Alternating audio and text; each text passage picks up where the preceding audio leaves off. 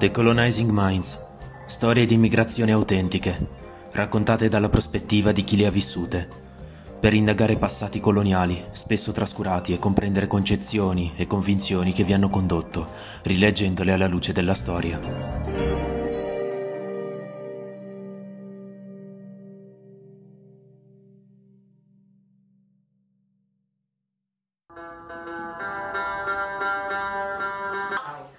Noi siamo delle alunne della quarta I e oggi volevamo porle delle domande eh, che ci serviranno per un podcast. Volevamo chiederle eh, il suo nome e da dove viene. Allora, io mi chiamo eh, Farida Largiane, sono algerina, nordafricana. Come mai è arrivata in Italia? Può raccontare della sua esperienza prima, magari dopo l'arrivo in Italia? Eh, sì, vent'anni fa eh, ho conosciuto il mio ex marito e quindi praticamente sono arrivata qua in Italia eh, per un giungimento familiare, per motivo d'amore.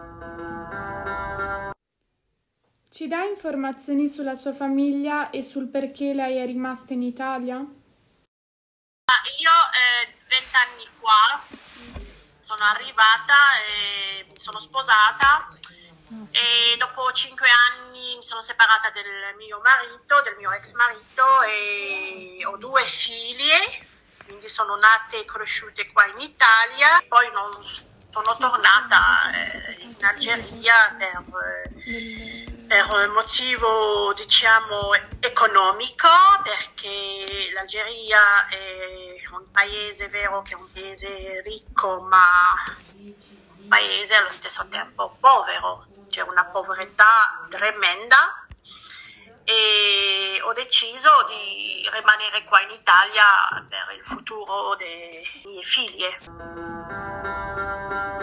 E dopo il divorzio ha avuto diciamo un po' di difficoltà riguardo la questione economica? Sì, certo, quello sì, per quello ho dovuto studiare e, e, e lavorare allo stesso tempo.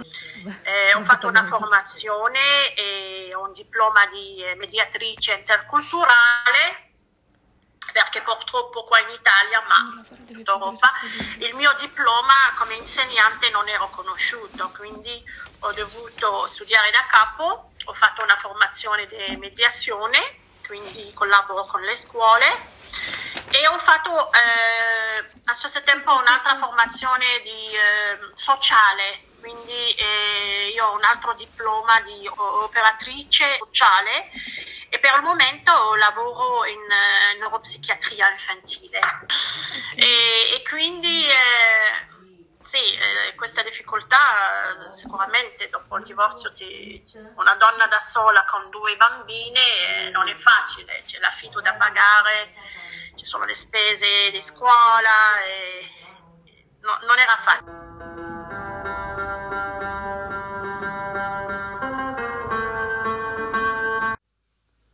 Quale motivo non è più tornata a vivere in Algeria? E quali sono le cause che inducono le persone ad abbandonare l'Algeria? Il mio paese è il più grande paese in Africa, con una superficie diciamo di eh, 2 milioni di chilometri eh, quadrati.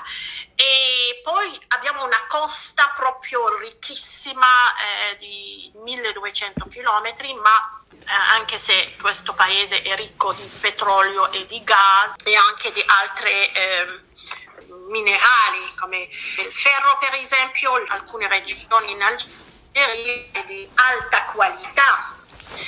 Il gas che arriva qua in Italia è un gas algerino 100% e purtroppo eh, in Algeria eh, gli algerini lo pagano eh, due o tre volte di più che gli italiani e per quello motivo la gente si trova in questa situazione di povertà, anche se il paese, come l'ho detto, è ricco, quindi eh, preferiscono lasciare la loro terra, la loro patria e tro- cercare un altro modo di vivere in, in Europa perché non c'è un'altra alternativa. Nel mio caso io non sono tornata con le figlie perché non c'era, c'era una possibilità di far crescere le mie figlie in questa atmosfera dove non, non, trovi il lavoro, ehm, anche ehm, la, la, vita è carissima, la gente nel mio paese non si permette di mangiare almeno una volta al mese la carne. È una cosa di lusso. Adesso ultimamente c'era una crisi di patate, non si trovano e se si trovano nel mercato sono carissimi. L'olio costa gli occhi della testa. Quindi c'è una crisi economica. L'Algeria, anche se è ricca, un paese ricco, ricco, ma con queste persone che governano il paese l'hanno messo nel caos, quindi anche se c'è la ricchezza, l'economia è proprio debole. È stato un motivo prettamente economico che l'ha indotta ad abbandonare la sua terra d'origine?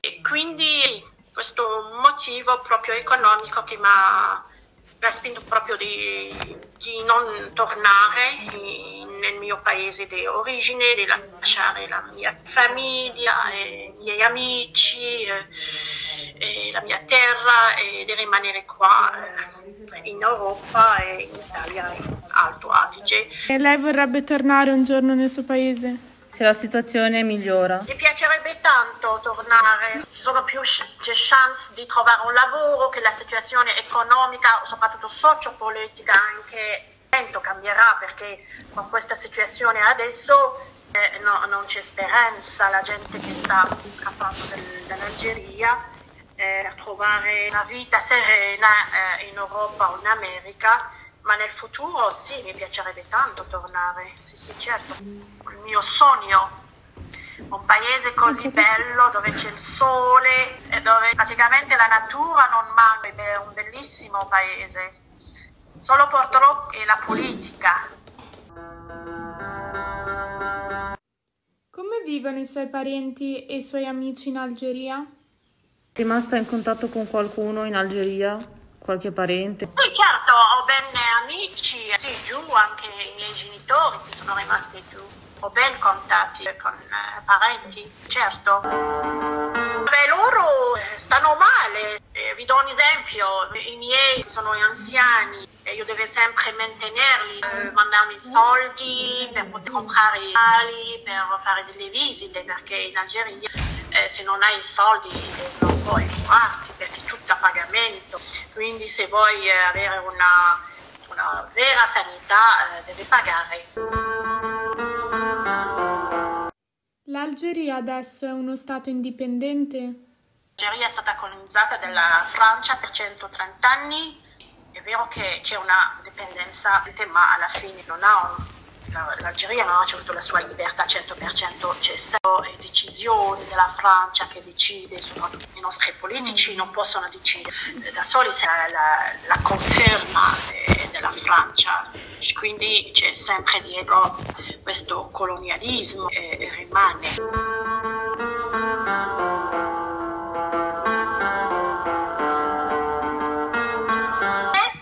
È stato un piacere. Anche per noi, arrivederci. Una